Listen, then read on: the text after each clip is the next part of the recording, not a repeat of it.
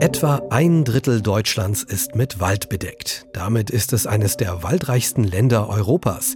Aber unser Wald wird immer weniger. In manchen anderen Ländern gibt es aber statt immer weniger immer mehr Wald. Wie machen die das?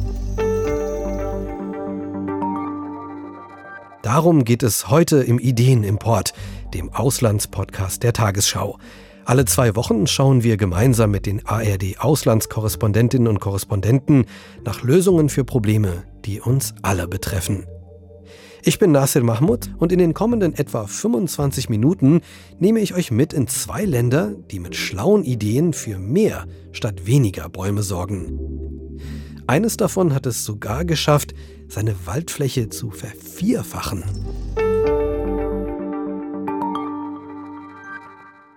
Auf den ersten Blick liest es sich so gut. Über 32 Prozent Deutschlands sind bewaldet und immer mehr Menschen scheinen zu verstehen, wie wichtig Natur, Wälder und der Klimaschutz sind. Zumindest reden wir häufiger über diese Themen. Aber der Klimawandel hat uns voll im Griff. Durch höhere Temperaturen kann sich der Borkenkäfer besser vermehren. Außerdem machen Trockenheit, Stürme und Brände unseren Wäldern zu schaffen. Weniger Bäume sind wiederum schlecht fürs Klima. Das Ganze wird zu einem Teufelskreis. Von 2018 bis 2020 haben wir rund 277.000 Hektar, also mehr als die Fläche des Saarlandes an Wald verloren. Und die brauchen wir zurück, denn Bäume sind ja nicht nur ein Rohstoff, zum Beispiel als Bauholz, sie sind auch ein wichtiger CO2-Speicher und deshalb wichtig für den Klimaschutz. Aber wie können wir das schaffen, so eine große Fläche wieder aufzuforsten? Manche Länder machen das schon lange und sie haben deswegen auch schon einige Erfahrungen gesammelt, von denen wir jetzt profitieren können. Zum Beispiel Schottland.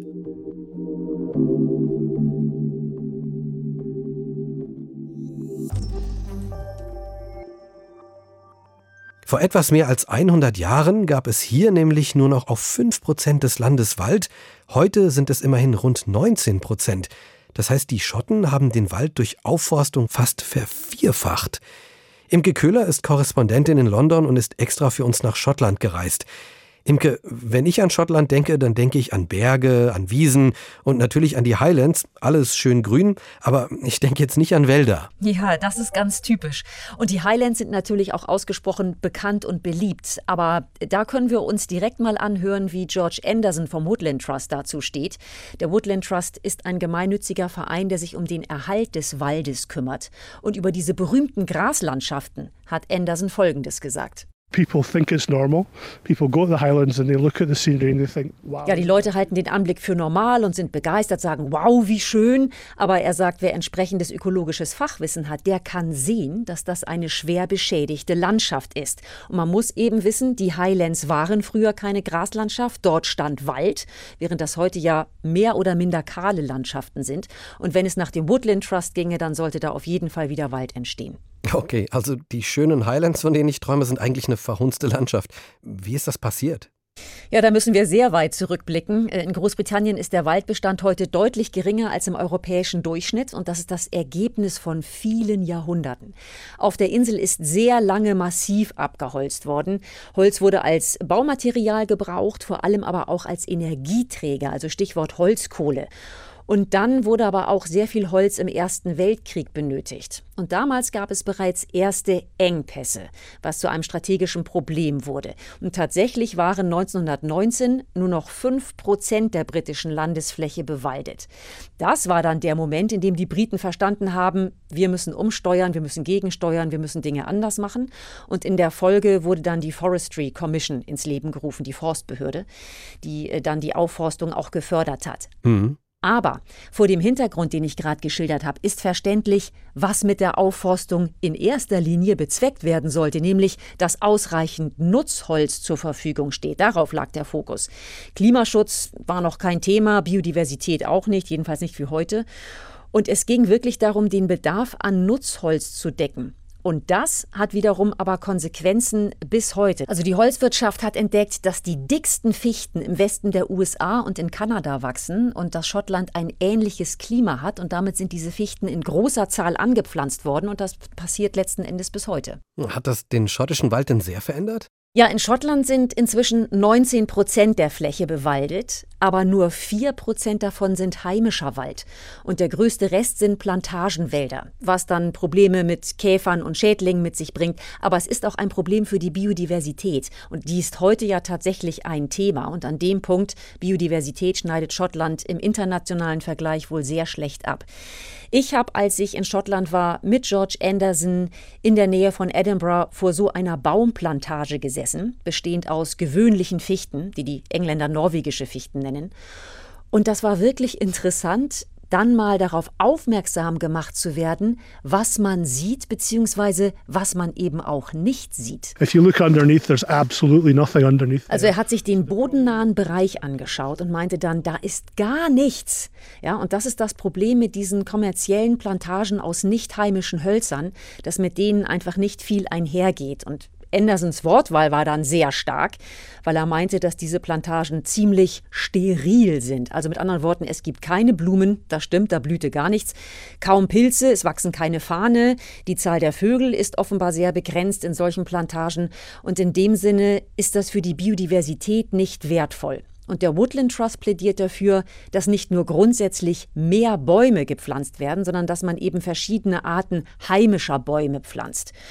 Und Anderson hat dann erzählt, wie im Nordwesten Schottlands der Wald aussieht und hat geschwärmt, also vom schottischen Urwald, äh, wenn alles durcheinander wächst. Ich habe mir den leider nicht anschauen können, aber da muss es im bodennahen Bereich ein echtes Dickicht geben, das also Lebensraum bietet für unzählige Arten von Flora und Fauna und letzten Endes ist das so seine Vision. So wie du das beschreibst, scheint der Wald den Menschen in Schottland ja wirklich wichtig zu sein. Ja, aber dazu gibt es letzten Endes mehr zu sagen. Ich habe auch mit der ehemaligen Chefin der Forstbehörde Joe O'Hara gesprochen, die absolut bestätigt, dass gerade auch jetzt im Rahmen der Klimadebatte das Interesse der Leute an der Aufforstung gewachsen ist und mehr Verständnis dafür da ist, dass Wald einen Wert hat. Aber dieser Wert führt zu unterschiedlichen Reaktionen. O'Hara hat ihr gesamtes Berufsleben in der Forstwirtschaft verbracht und sie sagt, so eine Entwicklung wie jetzt habe sie überhaupt noch nie erlebt. Also der Wert von Bauholz, von Land, von Wald äh, sei stark gestiegen, sagt sie, und das alles ja, sei jetzt unter einer sehr starken finanziellen und wirtschaftlichen Perspektive und werde aus dieser Perspektive heraus betrachtet. Zum Teil interessieren sich die großen Landbesitzer jetzt für das Aufforsten, weil sie hoffen, CO2-Zertifikate verkaufen zu können. Und da wir derzeit aber ja auch enorme Preissteigerungen beim Bauholz erleben, schafft das natürlich auch wieder Anreize, Fichtenplantagen anzulegen. Das heißt unterm Strich, es fließt derzeit mehr Geld in die Aufforstung, gerade auch weil Privatleute investieren. Aber was das für den heimischen Wald bedeutet, was das für die Biodiversität bedeutet, mittel- und langfristig, das muss man jetzt erstmal abwarten. Okay, also wir lernen daraus, Plantagen mit nur einer Baumart, also eine Monokultur, das ist ja jetzt nicht so gut. Welche Fehler hat die Forstbehörde denn noch gemacht? Einer der großen Fehler im Zuge der Aufforstung im letzten Jahrhundert war, dass auch im Torfmoor Bäume gepflanzt wurden. Und das ist für das Klima komplett kontraproduktiv, wie man heute weiß. Denn wenn man Moore trockenlegt, um dort Bäume zu pflanzen, dann setzen die Moore große Mengen Kohlendioxid frei. Und deshalb werden dort nun Bäume wieder gefällt und man sorgt für eine Wiederbewässerung der Gebiete, damit die Moore sich regenerieren können. Oh ja, das Problem mit den Mooren haben wir in Deutschland ja auch. Wenn sie trocknen oder sogar brennen, dann geben sie viel CO2 frei. Das ist ja das Gegenteil von dem, was wir für den Klimaschutz erreichen wollen. Vielen Dank, Imke, dass du für uns nach Schottland gereist bist und dir die Aufforstung angeschaut hast. Sehr gerne.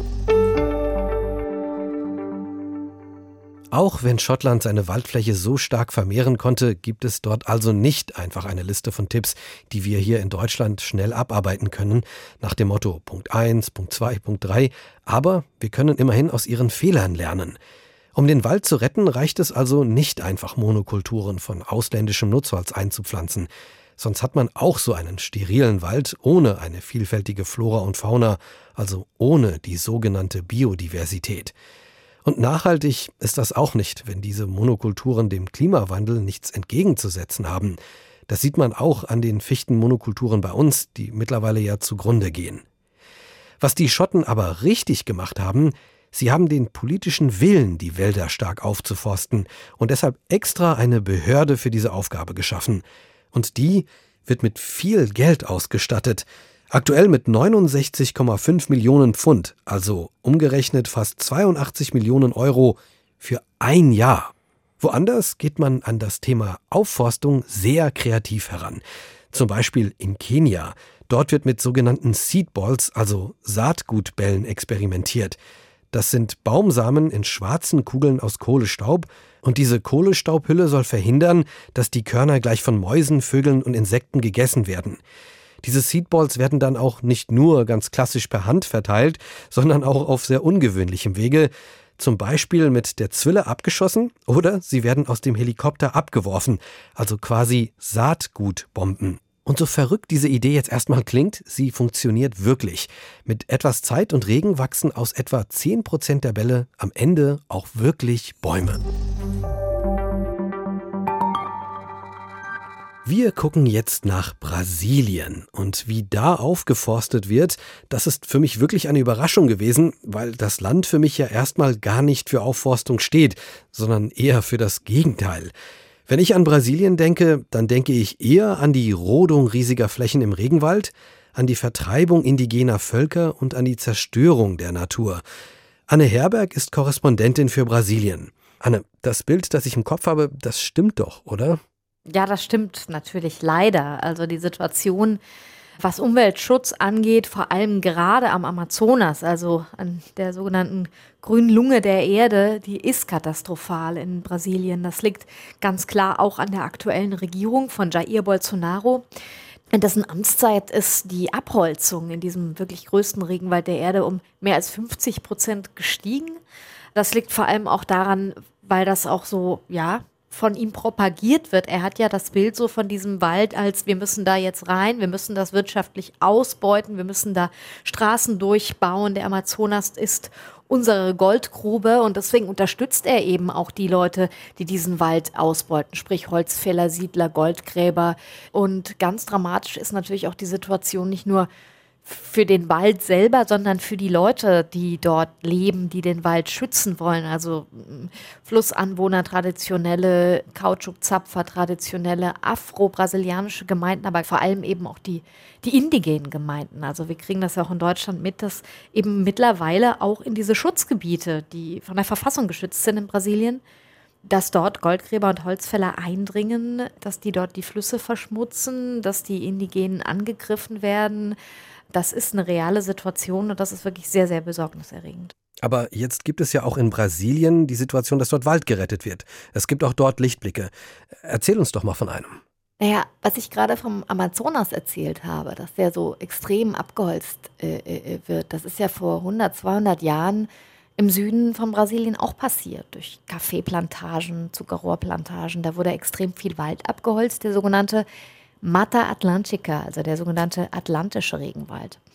Ähm, dort gibt es aber mittlerweile teilweise eben ein Umdenken und es gibt wieder einige Aufforstungsprojekte. Und äh, das sicher berühmteste Aufforstungsprojekt und auch das erfolgreichste, ähm, das steht im Osten des Bundesstaates Minas Gerais. Äh, wenn man sich Fotos anschaut von vor 20, 30 Jahren, dann muss man sich das vor, so vorstellen. Dann sind das wirklich kahle, äh, struppige Weideflächen, braun, sonnenverbrannt und danach ist da nichts. Äh, jetzt haben wir rund um das Institut Terra wieder einen dichten, üppigen Regenwald äh, mit neuen Tierarten und Pflanzenarten, die sich dort angesiedelt haben. Das heißt, eine komplette andere Landschaft. Wie ist das passiert? Dieses Institut, das steht auf einer Reserve auf einem Land, das den Eltern des berühmten Fotografen Sebastião Salgado gehört. Sebastião Salgado ist der berühmteste Fotograf wahrscheinlich von Brasilien.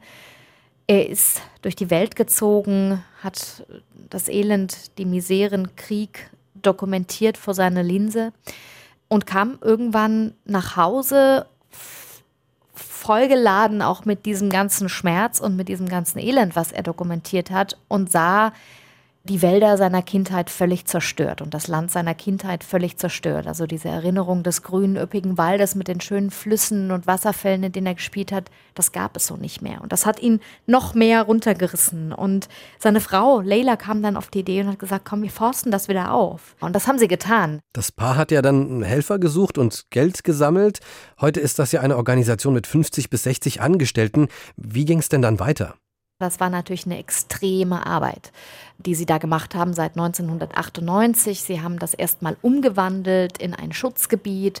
Sie haben dann angefangen mit Setzlingen, die sie selber aufgezogen haben, Setzlinge, die ihnen wieder eingegangen sind. Es gab ja überhaupt keine Erfahrung in Brasilien mit solchen Projekten. Sie mussten also lernen, wie funktioniert Aufforstung überhaupt? Welche Pflanzen können wir dort ansetzen? Welche Pflanzen zuerst, damit die anderen dann im Lichtschatten von diesen Pflanzen wachsen?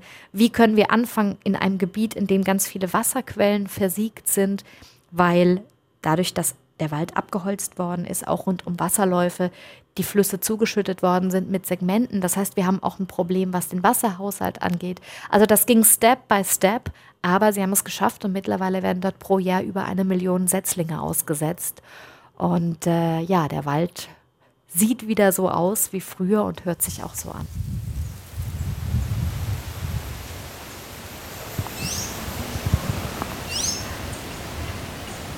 Ich höre Blätter im Wind rascheln, ich höre Vögel zwitschern, aber wie sieht das denn aus? Beschreib doch mal. Also das ist ein Wald, der richtig dicht und üppig ist. Äh, größere Bäume, kleine Bäume, da wachsen Lianen, Bromelien. Das Unterholz ist so richtig durchdringlich. Kleine Wasserläufe schlingern sich so durch diesen Wald. Äh, das ist also richtig, wie man sich das vorstellt, wieder ein Urwald.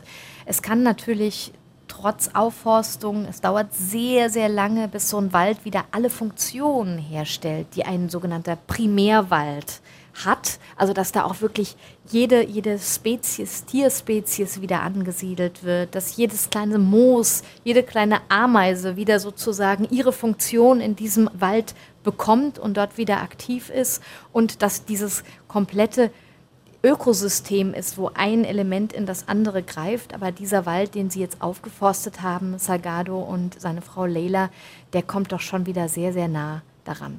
Hm, das ist wirklich heftig. Also damit in Brasilien Aufforstung funktioniert, braucht es Menschen, die bereit sind, sehr viel Kraft, Energie und wahrscheinlich auch Geld zu investieren.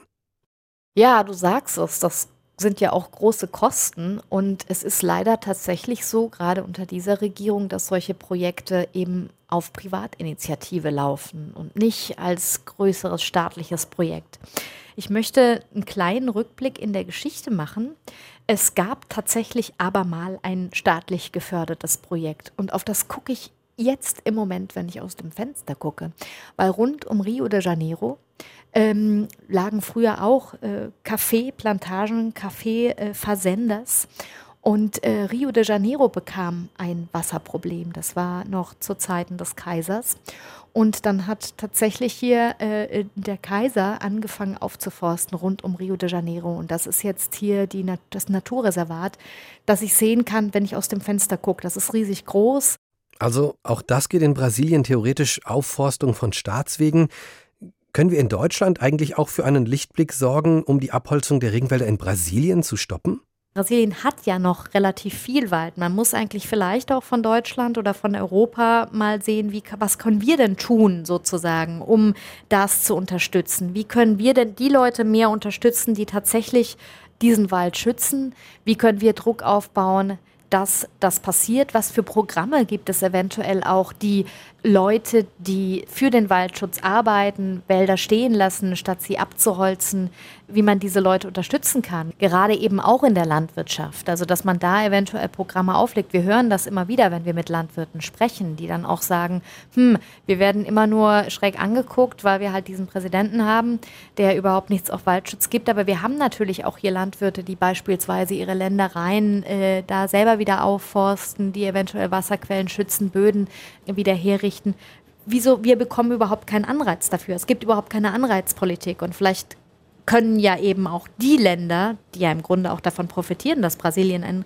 riesengroßer Exporteur von Soja, von Rindfleisch etc. ist, wieso können die nicht auch solche Anreizprogramme mehr unterstützen? Am Ende würde das ja dem Klima helfen und damit auch wieder uns bei der Rettung unseres Waldes. Lichtblicke bei der Rettung der Wälder in Brasilien waren das. Vielen Dank, Anne Herberg aus Rio de Janeiro. Vielen Dank an euch. Eine Sache haben Schottland und Brasilien also gemeinsam. In beiden Ländern wird der Wald durch Aufforstung gerettet. Aber es gibt auch andere Ansätze. Zum Beispiel den Wald sich selbst zu überlassen. So kann er sich auch auf Flächen ausbreiten, die früher Ackerland waren. Wie gut das funktioniert, das erforscht in Ecuador unter anderem auch Nico Blütgen von der TU Darmstadt. Und er sagt, dass es auch Wäldern in Deutschland helfen könnte, wenn man nicht immer eingreift, sondern sie sich selbst regenerieren lässt. Dann setzen sich die heimischen Arten durch, die den Klimawandel überstehen können. Das sind ja natürlich auch für den Naturschutz die relevanten Arten, dass man sagt, man möchte eigentlich die heimischen äh, Pflanzenarten und die heimischen Bäume äh, fördern und nicht unbedingt äh, in der Forst zum Beispiel Douglasien oder nordamerikanische Eichen dort pflanzen, was dann ähm, möglicherweise auch für den Naturschutz Nachteile bringt. Also man hat lokal angepasste Arten, für die man dann nicht keinen großen Aufwand betreiben muss weil die sozusagen auch nicht viel Pflege bedürfen. Da schaut man im Prinzip einfach der Natur zu, was, was kommt dann durch.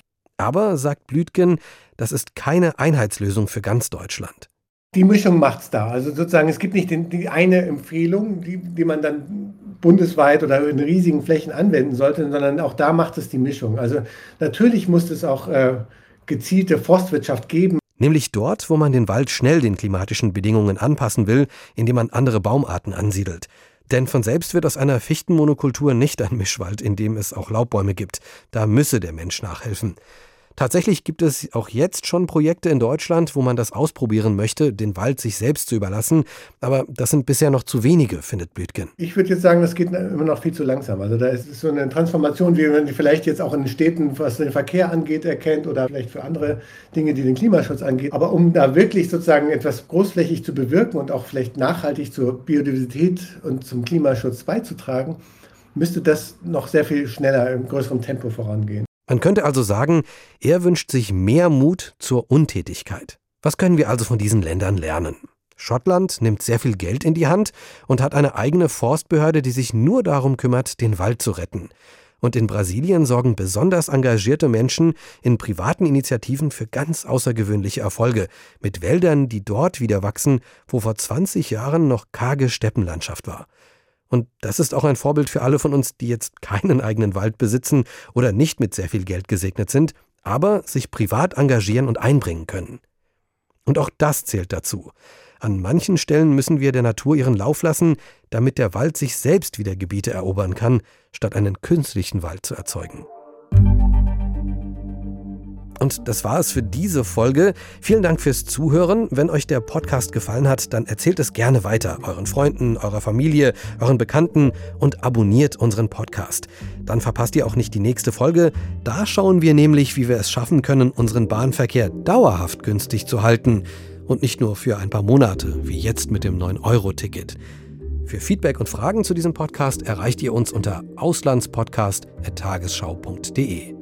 Ich bin Nasir Mahmoud vom Hessischen Rundfunk. Tschüss, bis zum nächsten Mal.